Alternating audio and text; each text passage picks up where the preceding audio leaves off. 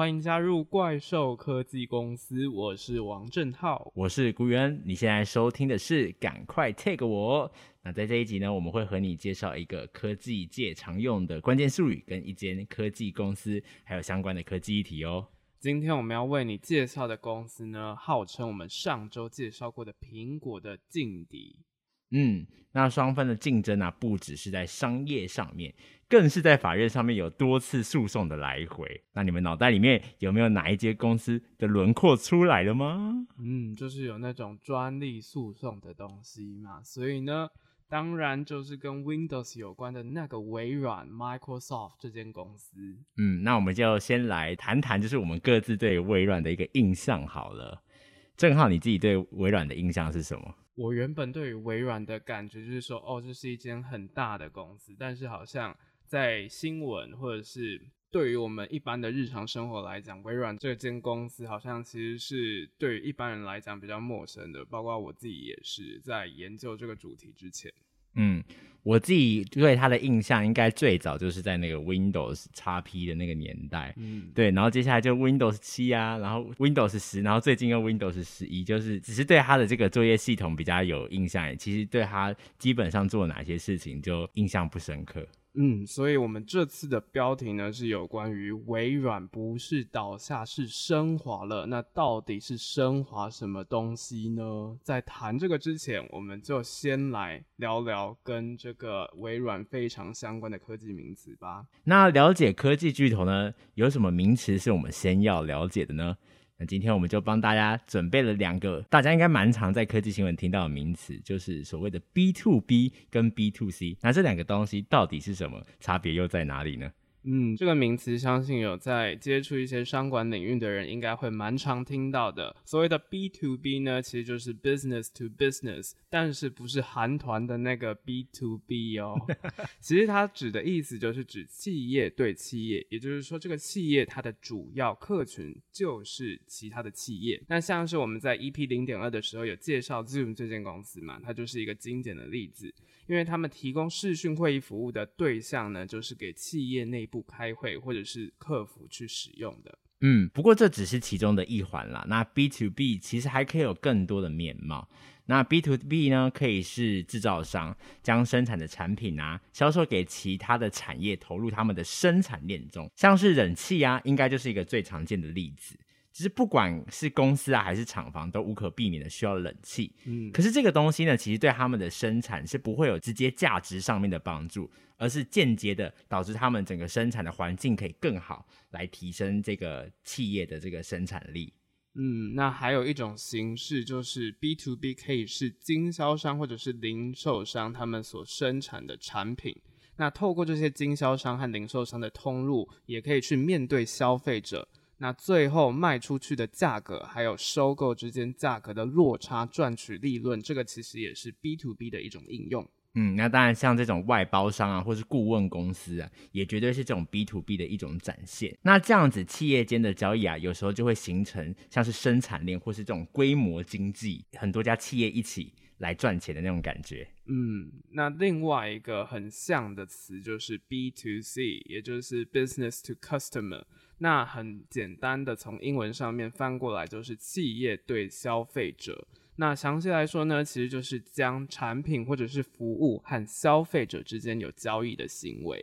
简单的例子就是说，我们用的 IG 啊。它其实它的商机就是立基在广大的用户群上面，那用户呢可以直接使用公司提供的服务。嗯，那像 B to C 其实也有蛮多种形态的，像是刚才讲到的这个经营社群，或者是做网红这种，其实他们是透过乐听人的点阅率来获取这个收入。那像是电商啊，他们是透过网络的低成本，那且传播快速的这个优势，他们可以接触到更大的一个客群。我们这次就讲完 B to B 和 B to C 这两个名词的意义，那接下来我们就简单来做个比较。首先，B to B 呢，它的交易时间通常是比较长，而且它的规模是比较大的。但是呢，它有一个缺点，就是要开发新的客户是比较困难的，因为毕竟都是那种大型的其他公司的那种客户群嘛。嗯，就是这个企业提供的需求不一定另外一个企业它会需要，所以这种对接的过程其实要沟通上面，其实时间成本是还蛮大的。嗯。嗯，那像是 B to C 开发客户的话，相较于 B to B 来说就简单许多。那中间也不会有其他的中间盘去抽成，但是缺点就是竞争是很激烈，因为它是直接面对客群的，所以就是要不断的快速去更新，才能维持呃客群的一个胃口，并吸收新的客群进来。嗯，也就是整个的客群粘着度，还有要怎么样开发新客户，是一个非常重要的议题嘛。嗯，那我们就有观察到，其实像是科技巨头 B to C 还有 B to B 这两者之间的界限，其实已经越来越模糊了。嗯，没有错，就像我们之前提到的 Zoom 这家公司，在过去的时候，他们其实主要针对的是企业在销售他们的视讯会议的这样子的软体。嗯但是到了现在，其实我们也可以发现到，说很多的呃个人户也在这样子的一个 Zoom 的平台上面去运作。没有错。那在了解完这次的科技名词 B to B 和 B to C 之后，接下来呢，我们就正式的来谈谈微软这间公司喽。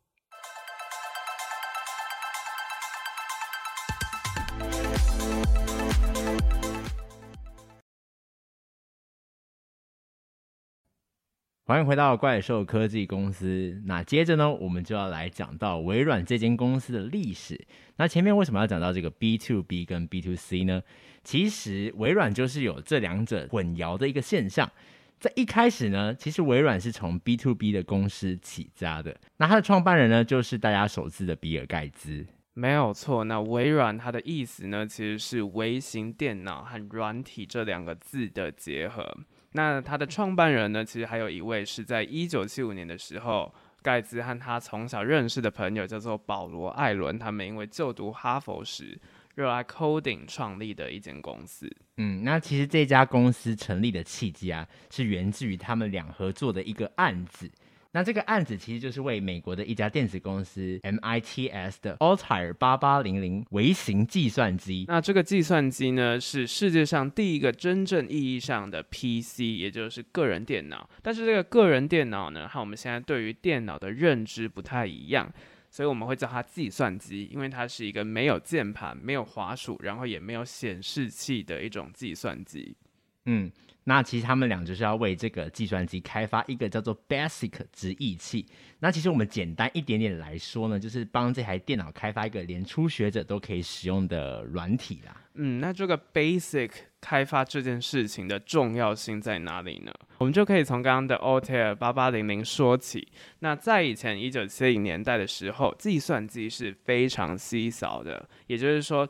开发者呢，他通常只能透过纸和笔去做 coding，他们就会把这些写满代码的卡纸在大型的计算机上面去读取。然后这个还有一个缺点，就是它没有办法纠错，而且速度和效率是非常的低的。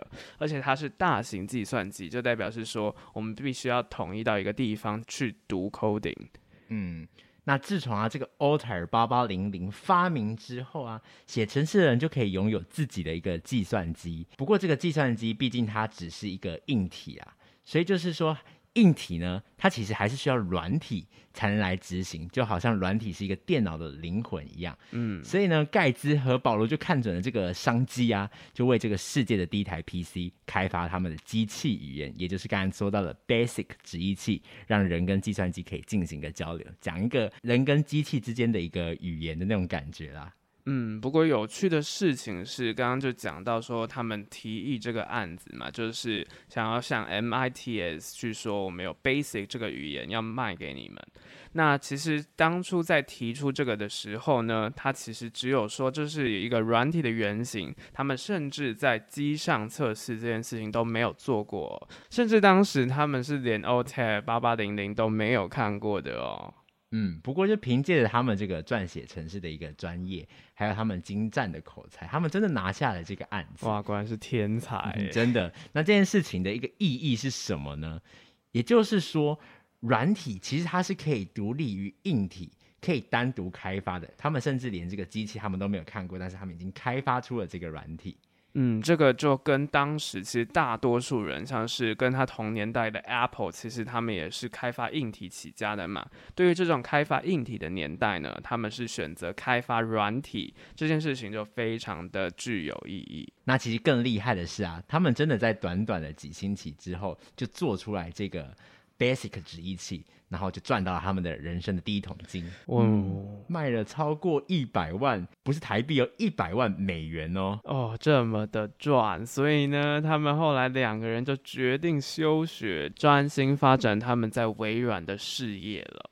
不过呢，他们就有发现，跟 Altair 八八零零比起来啊，开发这个 Basic 指引器不怎么赚钱，因为呢。当时还有一个概念，就是说有流行像我们现在的那种共享文化，那这是什么意思呢？就是当时其实只有十分之一的消费者，他们是愿意花钱去购买这个直译器的。大多数人呢，就是因为这十分之一的消费者买了，然后他们就去跟他们共享，就免费载盗版的。那就让微软啊，他就开始正视这个商业模式为什么会变成这个样子。所以盖真的，他曾经写过一封很有名的信，就是在讲说，大家觉得硬体花钱买是理所当然的，但为何软体会觉得可以共享而不付费呢？嗯，就是他就在思考说这个商业模式变现的问题了嘛。那当然，他就是讲了这句话，就觉得有点想要为软体抱不平以外，就是用文字去抨击的这个现象。那盖茨最后呢，还是有自己想出来。关于就是专属于软体的 business model，也就是透过授权码的形式去授权说，哦，这个软体你只要输入授权码之后，你就可以用，也替未来的软体公司起了非常好的示范作用。毕竟呢，它因为这种软体授权的 business model，成为了一间赚钱的软体公司。嗯，没有错。那既然要让软体能够大量的变现呢，他们就使出了一招哦。就是这个其实也是蛮长的策略，就是尽可能让大家来使用这个软体，吸引用户，然后透过授权来赚钱。用户越多，这个边际效益当然就越强啦。嗯，因为我们开发软体的成本是固定的嘛，但是越多人来使用的话，我们就会获得越多利益，但是成本还是没有上升的。没有错，那也因此呢，微软就有和 MIT 先协议，就是说他们必须要尽最大的努力把微软的 Basic 发放许可，然后很重要的点就是他必须要推广这个软体，并且让软体整个商业化。不过，我想各位听众应该没有听过 MITS 吧？虽然它是一个这个 PC 界的先驱啊，但是这个市场其实是竞争非常激烈的。那加上 MITS，其实它并没有认真执行和微软之间的一个协议，所以后来他们两个就打官司啊，去法院，法官就判决说，微软可以把这个软体卖给任何人。所以微软就摆脱软体和硬体要一起卖的这个限制。那微软其实也找到新的合作对象，持续的开发新的软体。嗯，那这个合作对象呢，也就是上次在 EP 一点二我们有讲到的苹果啦。因为我们就当时就有提到，是说微软其实它早期也只是帮苹果的 Mac 系统写 Office 的软体公司。嗯，那其实一开始 PC 是蛮小众的，顶多就是一些商业的公司会拿来做这个股票的分析而已。一直到了这个苹果二号出现的时候啊，才打开了这个电脑的市场这样子。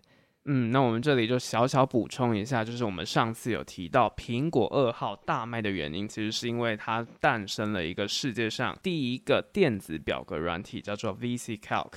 那这个 VC Calc 呢，很大的特点就是它可以让不会 coding 的人也可以正常的使用。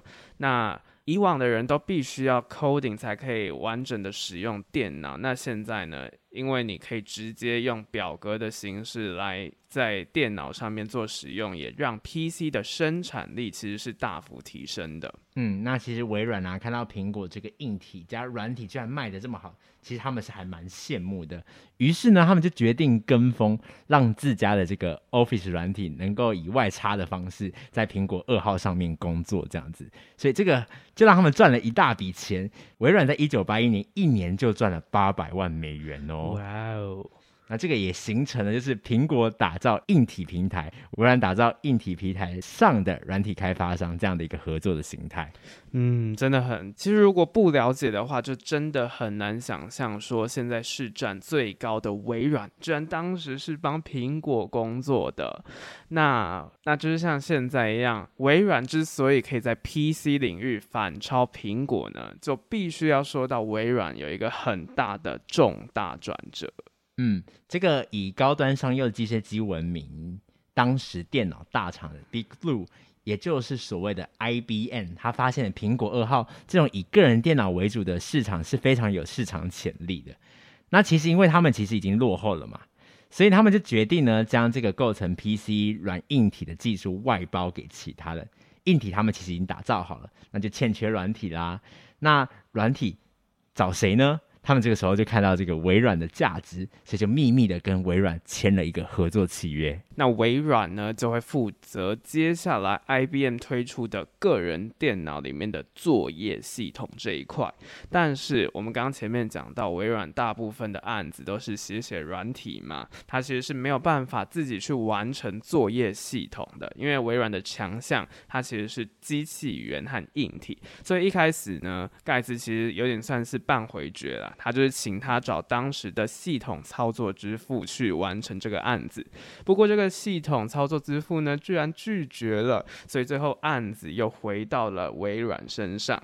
这个时候呢，盖茨决定做了一个非常有眼光的策略，就是他收购了一个操作软体公司，也因为这个公司呢。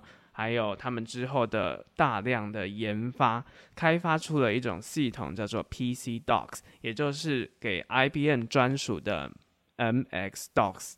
这个系统，嗯、那在一九八四年，这个 MS DOS 搭配了 IBM 的 PC 软硬体结合的方式，就成为这个业界的主流，一下子呢就反超苹果。对，然后苹果这个时候就开始，哎，很像有往下走的一个趋势了。那甚至当时苹果软硬体整合的一个策略是一个互相对立。我们上次讲到，这个苹果是一个比较封闭的生态系，但是呢，这个 PC 呢，它是一个比较开放的一个生态系。没有错，那这种 MX Docs 的商业模式是蛮成功的，因为它就是透过开放的方式，让很多人都可以一起使用，然后开发商是可以一起投入开发的。那这个模式呢，也吸引了其他制造商他们的注意，也希望自家的产品可以装上这样子的系统。然后还有加上 IBM 的市占呢，也帮微软的产品普及化这件事情立下非常好的基础。也就是这个时候啊，微软它的系统普及率开始上升。那苹果它不是不好哦，只不过相较麦金塔系统而言呢，微软多了广大消费者这一块。嗯，而且他们这个推出的合理的商业模式啊，其实也让大家几乎都在使用，那达到这样子一个巨大用户基数的一个规模经济。所以呢，有人就说，技术和商业可以堪称是微软的代名词。没有错，就是透过技术和商业呢，让微软就没有持续的停下来，反而是一直在成长。然后后来呢，它也推出了新的作业系统，也就是大家非常熟悉的 Windows 系列，但是不是 XP 哦。哼 哼，没有错。那为什么它要推出这个 Windows 系列呢？其实微软本身自己知道，这个 MS Docs 其实有蛮多的缺陷。那第一个缺陷是因为它的任务必须要一个接着一个执行，也就是说呢，使用者不能多工，他只能一次做一件事情。那另外一个缺陷是什么呢？就是像是当时的业界，其实有企业已经将系统进行了图像化 GUI，那这个其实对 NS Docs 这种只能用程式语言的系统啊，其实是蛮大的威胁。嗯，那这个图像化的企业，如果你上次有收听我们的节目的话，应该就会知道，就是苹果这间公司。那当时的微软呢，其实就有受到苹果的邀请，想要微软去帮他们开发这种应用软体的部分。那后来贾伯斯呢，就有帮盖茨介绍苹果已经开发的产品。那盖茨呢，就看到麦金塔电脑里面的 GUI 设计，就深深的知道这个图像化的界面绝对是未来电脑必备的东西。嗯，不过其实苹果也不是没有防范的一个机制，就让这个这个盖茨去看到他们的一个新的产品。所以之后呢，他就跟微软签约啦，那禁止微软将苹果所提供的这个作业软体用在非苹果开发的一个硬体上面。不过没想到的是，微软竟然绕过了这个规则，自己开发一个相似的作业软体。那这套软体就是刚才说到的 Windows。自此呢，这两家科技巨头的这个常年大战啊，就此展开了。嗯，那很明显的这个大战呢，PC 市场的大战，很明显的就是微软胜利了。那为什么微软会赢这场战争呢？因为就是在 DOS 时代啊。微软是透过一次性去收取软体的授权费，但是呢，到 Windows 时代，他们就有改变了。他们当初的设想就是透过生产力软体，变成是透过使用软体的数量收取费用的这种变现模式。那在一九八五年的时候，微软正式发表的 Windows。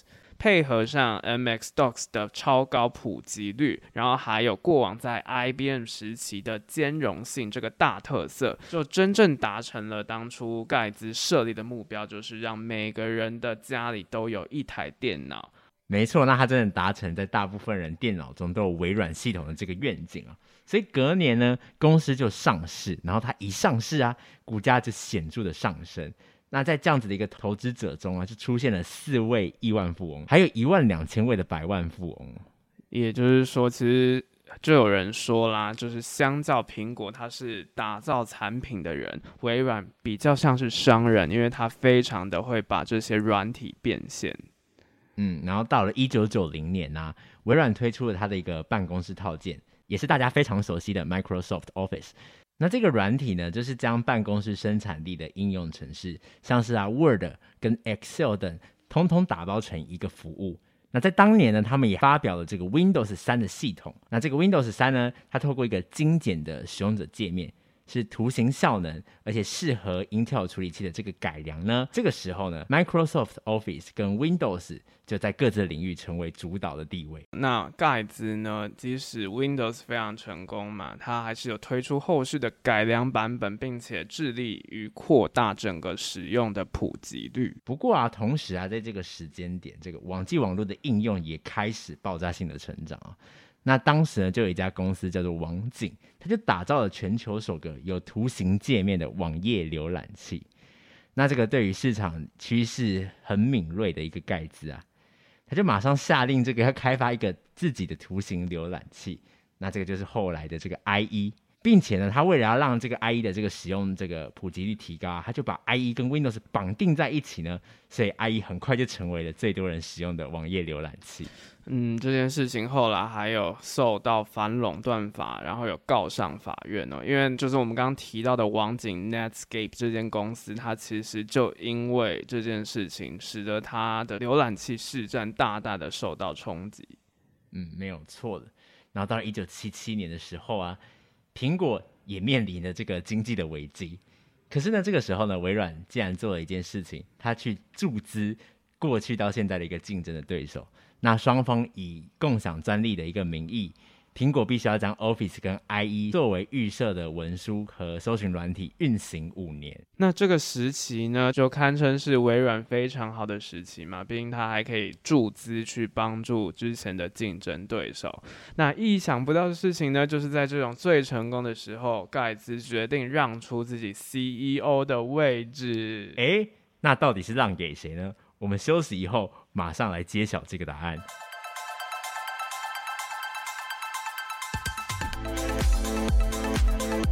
好，接下来呢，我们就要讲一下，到底盖茨把 CEO 这个大位子让给谁呢？其实就是在两千年的时候，他就交给了继任的 CEO，也是他一个非常好的大学的朋友。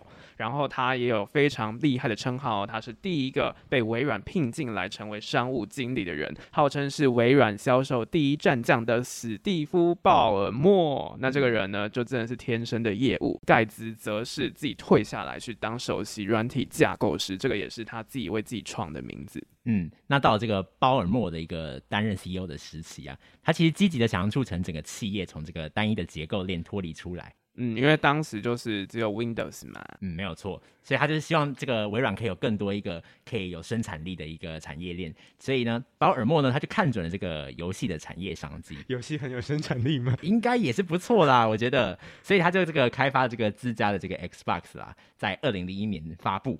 那同年其实也推出了这个作业系统 Windows XP，这个就是大家非常熟悉而且很经典的 Windows 作业系统。没有错。那到了两千零六年的时候呢，微软就开始整合和前往线上服务的部分，它就有提出一个代号叫做 Ragdoll 的计划。那这个计划呢，其实就是后来微软的云服务 Azure，大家就先记住这个服务，它是一个非常有远见的决策。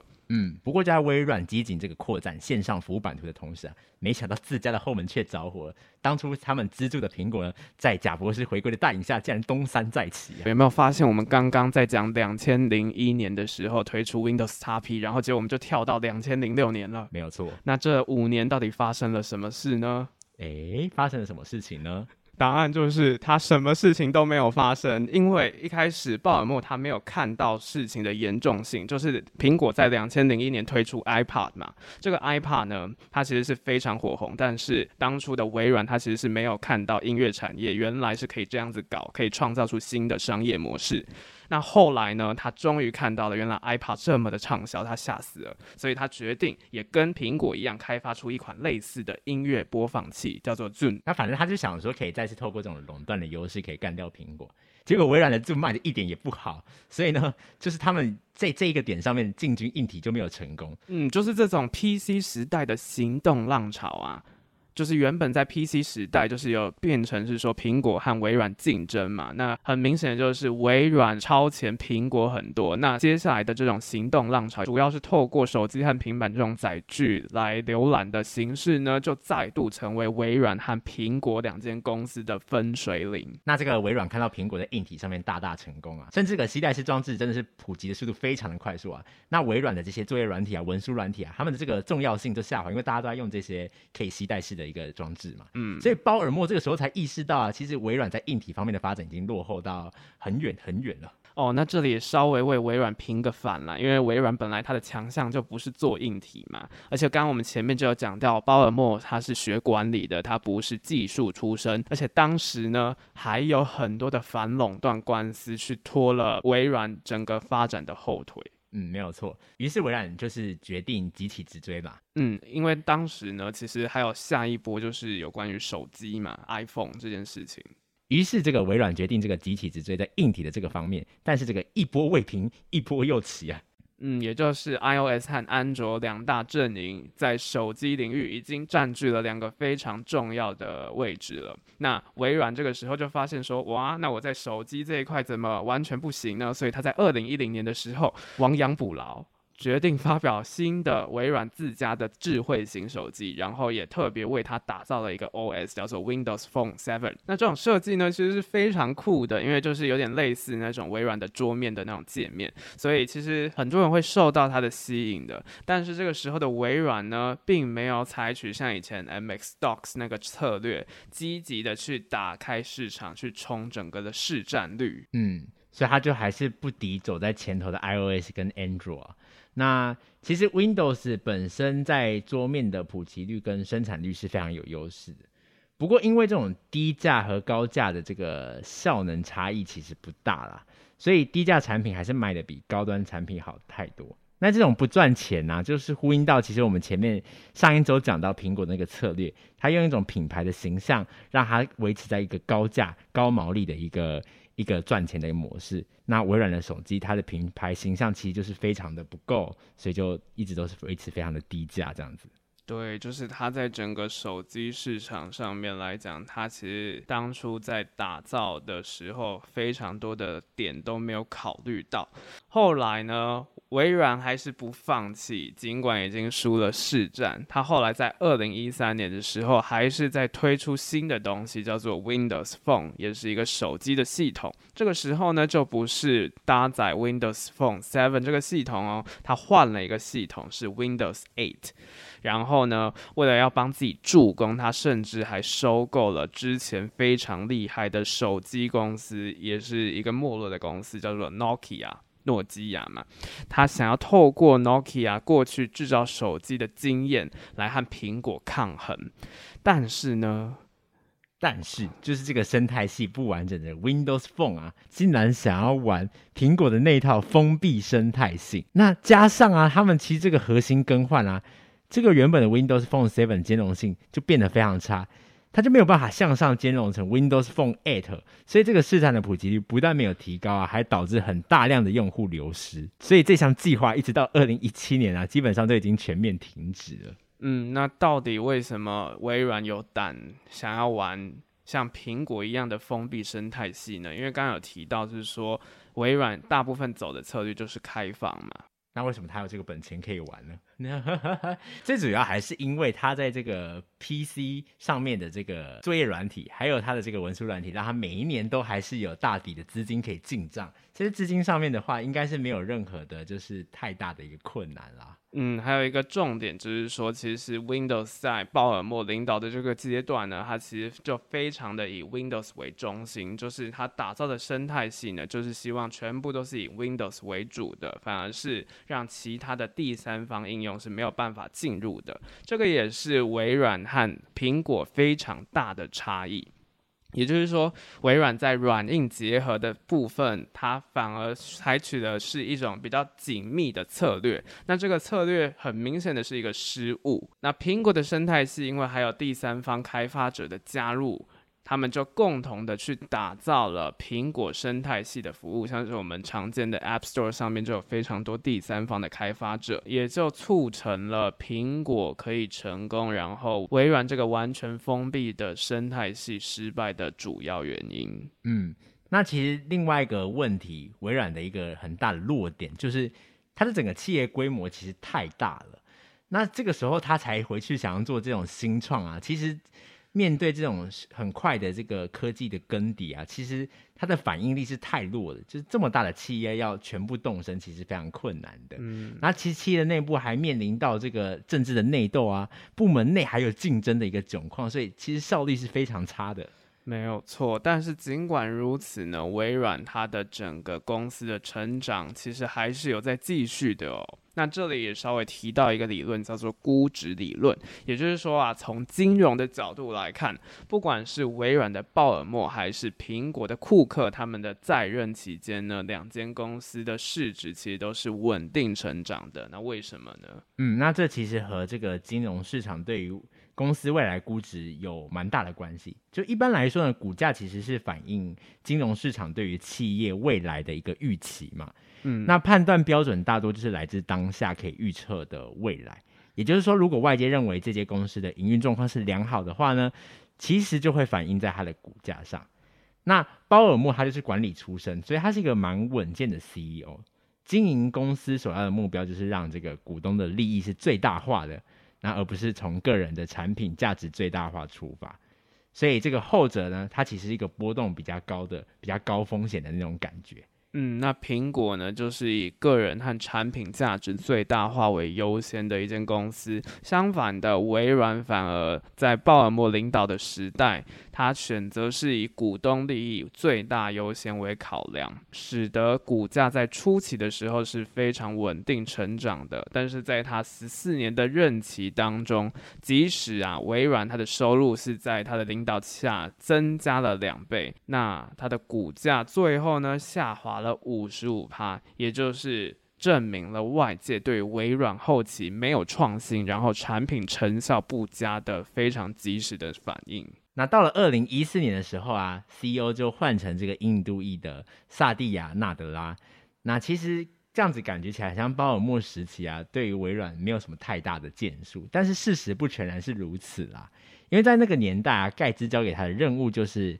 要让 PC 时代的微软持续发展下去，嗯，所以它确实做到让 Windows 世代几乎垄断市场哦。对，也就是它实现了盖茨想要让每个人都拥有一台电脑的使命，也就是鲍尔默他把 Windows 系统的价值已经做到极致了。我们就可以从 Windows XP 这个非常经典的系统可以看到。那他是在卸下 CEO 这个职位以前呢，还有在推出新的系统，叫做 Windows 8。这个系统呢，即使它的界面改变非常多，所以就有很多人说，哦，这个使用者体验跟以前真的是差很多，而且是透过那种方块的形式，非常的不习惯又非常的难用。但是这件事情呢，就公司营运的角度，它却实实在在的替后来二零一五年发表的 Windows 10打下了非常好的基础。嗯。那除了这个之外啊，还有刚才在硬软体部分，前面其实有讲到说 Xbox 跟 Azure，嗯，那其实这个也成为纳德拉接下来带领公司崛起非常重要的基石哦。更重要一点，鲍尔默虽然无法让微软僵固的大型企业文化松动，缺乏执行力和改变的一个契机，不过在离职之前呢、他就顺利的找到下一任的掌舵人，也就是纳德拉。微软接下来向云端的转型也才正式进入加速的阶段。那其实没有鲍尔默立下这个云端的基础啊，微软其实是很难起死回生的。嗯，真的就是他在当初选择投资 A 者这件事情，我觉得是非常有眼光的。那后来呢，就是在纳德拉的带领下，还有在加强了游戏的服务，也就是他们在二零一四年收购了一间瑞典的游戏开发商，叫做 Mojang。那这个 Mojang 呢，也是开发 Minecraft 的公司。嗯，那另外一个，他们为了让他们的云端服务更加自由啊，在二零一八年就收购了这个城市码托管平台 GitHub。让微软摇身一变成为了开源软体的大户。嗯，那有关这个开源软体是什么，我们会留到 EP 二点三，也就是下个单元的时候讲到。嗯，那其实他们收购这个平台，就是希望可以跟自家的 Azure 的服务结合，让这个开发者的生态可以更加的完善。那同年的时候，他们其实也跟游戏代理公司神州数字、乐库策略结盟，那开拓区块链的市场。又跟日本的丰田开发自动化的渔业养殖系统，诶，这个还蛮酷的。那这两者其实都是深化了这个 Azure 的应用。嗯，那这个 Azure 的应用算是蛮广的嘛，它既可以结合了游戏，又可以帮这个渔业养殖系统有一些优化的行为。所以之后啊，这个微软也陆续的这个收购了蛮多家的游戏公司。那也针对网络安全的部分，也收购了一些公司，那让 Xbox 跟这个云服务的营收逐渐成为公司的主要营收。嗯，那有关微软的历史呢，我们就介绍到这里。下一集呢，我们就来探讨有关微软的云端事业，还有关于微软的转型这两件事情啦。